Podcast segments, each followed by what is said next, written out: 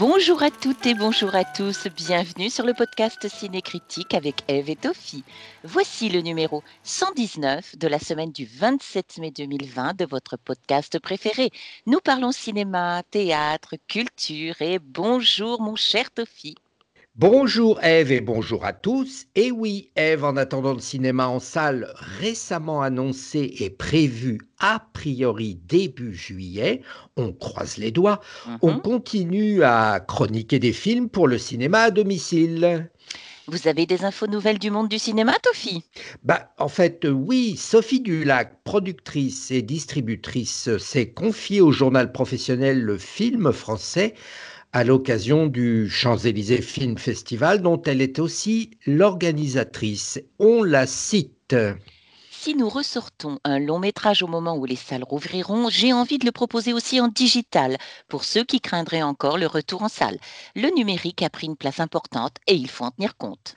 Alors, s'il s'agit d'une ressortie, c'est effectivement possible sans se heurter à la règle de la fameuse chronologie des médias. Intéressante initiative qui part d'une simple constatation, continuer à faire de la distribution numérique, car euh, les spectateurs ont pris des habitudes durant le confinement et reviendront très probablement en salle, mais très très lentement. Mhm. À suivre donc. Et dites-moi, Tophie, si nous parlions théâtre.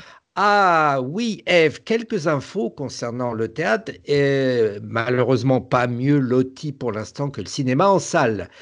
Eh bien, on va parler de la cérémonie des Molières qui aura bien lieu, oui, Eve, le Mhm. 23 juin à Paris, au théâtre du Châtelet, mais Eve, très particulier car sans public, sans Mhm. maître de cérémonie et sans remettant. Mhm, D'accord.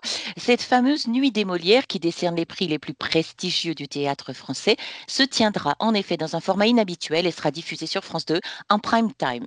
C'est un moyen de fêter le théâtre. Je voulais livrer ce message d'espoir alors qu'on n'a pour le moment aucune certitude, a affirmé Jean-Marc Dumontet, président des Molières. Oui, alors Isabelle Adjani, qui avait commencé sa carrière à la Comédie Française où elle triomphe à 17 ans dans l'École des femmes de Molière, est nommée dans la catégorie meilleure comédienne dans un spectacle du théâtre public pour son rôle dans Opening Night, d'après John Cassavetes, mise en scène de, par Cyril Testé. Euh, il s'agit de sa troisième nomination Molière. Elle est face à Isabelle Carré, Géraldine Martineau et Christine Murillo. Dans le théâtre privé, une autre figure du 7e art, Léa Drucker, est nommée meilleure comédienne pour La Dame de chez Maxime de Fédot, mise en scène de Zabou Bretman. Nils Arestup, Édouard Baer, Sébastien Castro et Guillaume de Tonquédec se disputeront le Molière du meilleur comédien dans le privé, tandis que Simon Abkarian, Christian Eck, Philippe Torreton et Michel Vuillermoz pourraient remporter la même catégorie dans le théâtre public. 32 ans se sont déjà écoulés depuis la toute première cérémonie des Molières en 1987. Oui, alors créé à cette année-là donc par Georges Craven, le théâtre français est mis à l'honneur chaque année avec cette cérémonie des Molières qui récompense les artistes et spectacles les plus remarquables de la saison. Cette cérémonie est souvent citée comme étant l'équivalent des Tony Awards du théâtre américain à Broadway et les Laurence Olivier Awards du théâtre britannique. Pour info, le père des Molières, Georges Craven, est également le fondateur des Césars du cinéma français.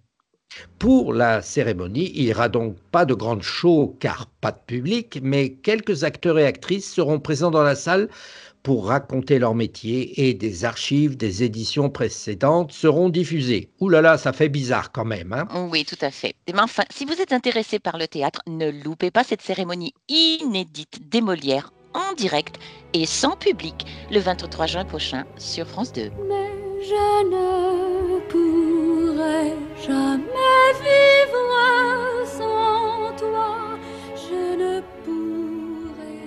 Alors, retour au film de cinéma Eve, après Podane chroniqué la semaine dernière, un autre classique français, une comédie musicale, Les Parapluies de Cherbourg.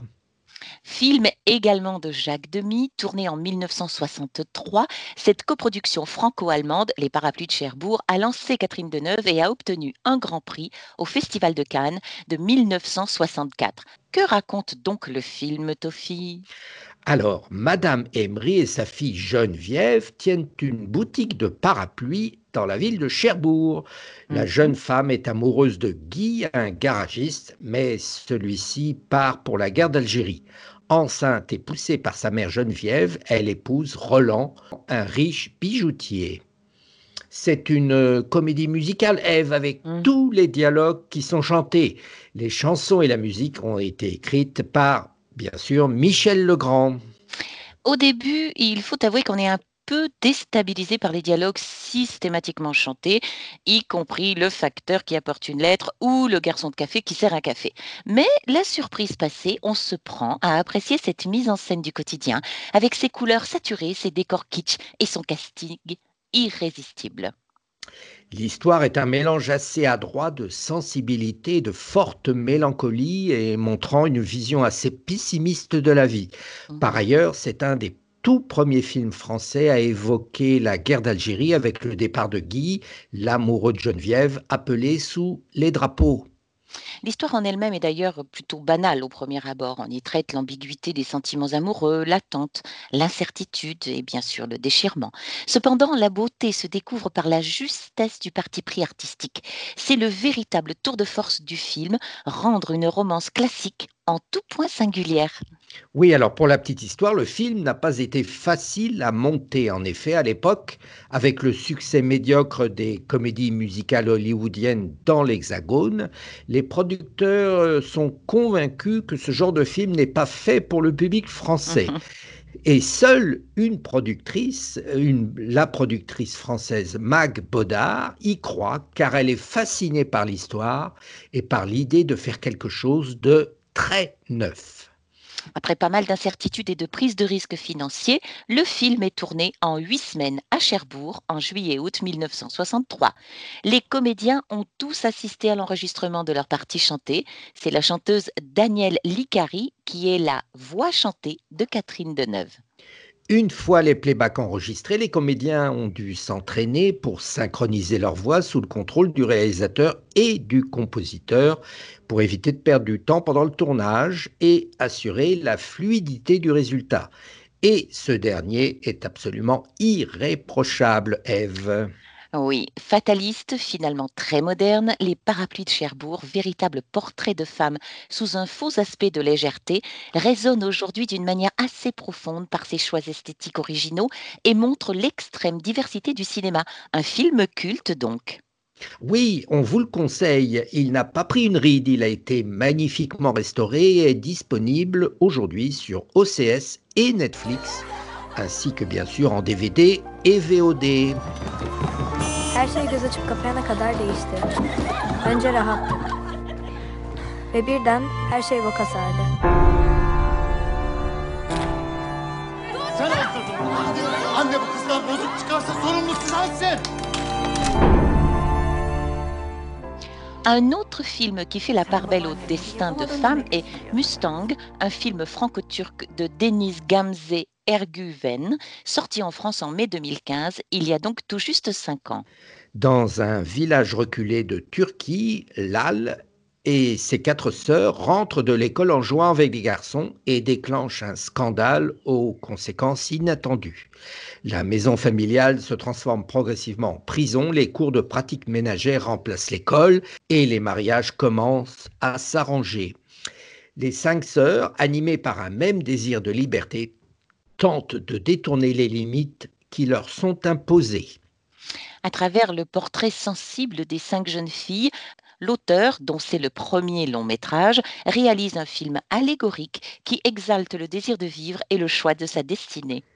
Entre la fable et le thriller social, les indomptables chevaux sauvages que sont les Mustangs et ici bien évidemment les jeunes filles, sont un hymne à la beauté et à la jeunesse et une remise en cause d'une vieille société patriarcale. Le point fort du film est la description individuelle de chacune des jeunes filles, chacune disposant de sa propre personnalité, les rendant terriblement attachantes et élégantes. Et par opposition, le monde adulte semble caricatural et vulgaire. Les jeunes interprètes, pour la plupart non professionnels, emprègnent le film d'une fraîcheur et d'une énergie qui emporte l'histoire pour en faire un récit universel. Sans jugement hâtif ni moralisateur, le film nous montre avec élégance les conflits intergénérationnels à travers le sort individuel de chacune de ses sœurs, jusqu'à la dernière, refusant tout compromis. Un film riche, ambitieux, intelligent sur la jeunesse et le désir de liberté. Mhm. Le film Mustang, euh, film franco-turc, est disponible dès à présent sur OCS et bien sûr en DVD Blu-ray.